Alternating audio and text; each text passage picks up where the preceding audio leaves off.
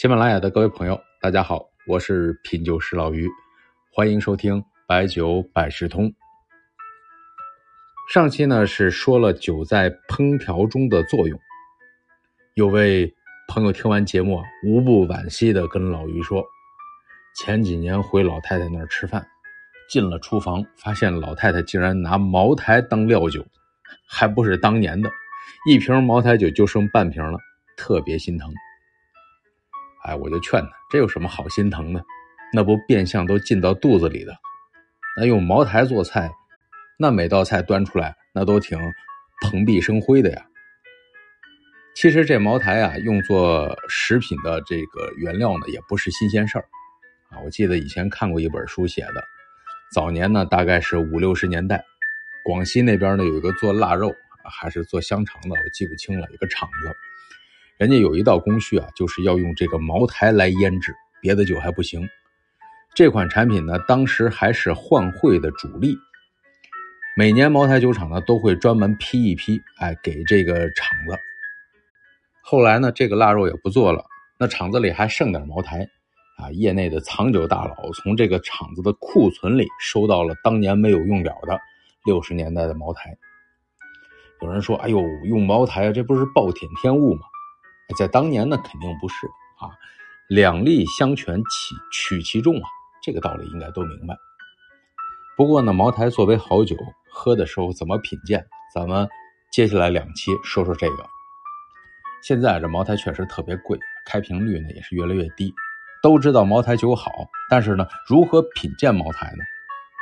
现在饭桌上一旦摆一瓶茅台，这桌上的档次就不一样了。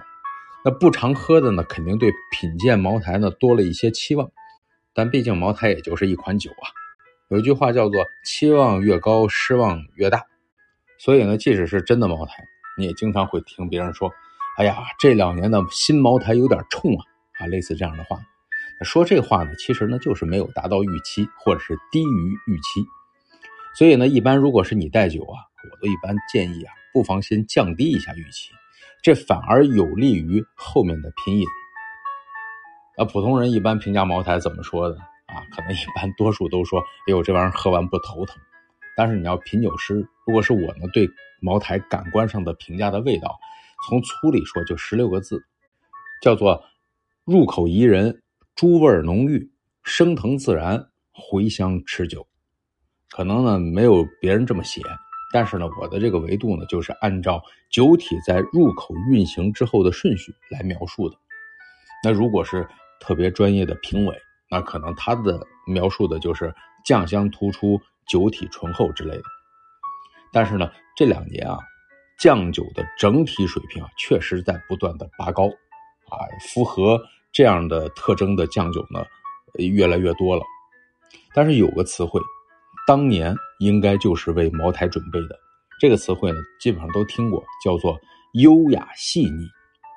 茅台在这方面是最早做到的，而且呢是做的最好的。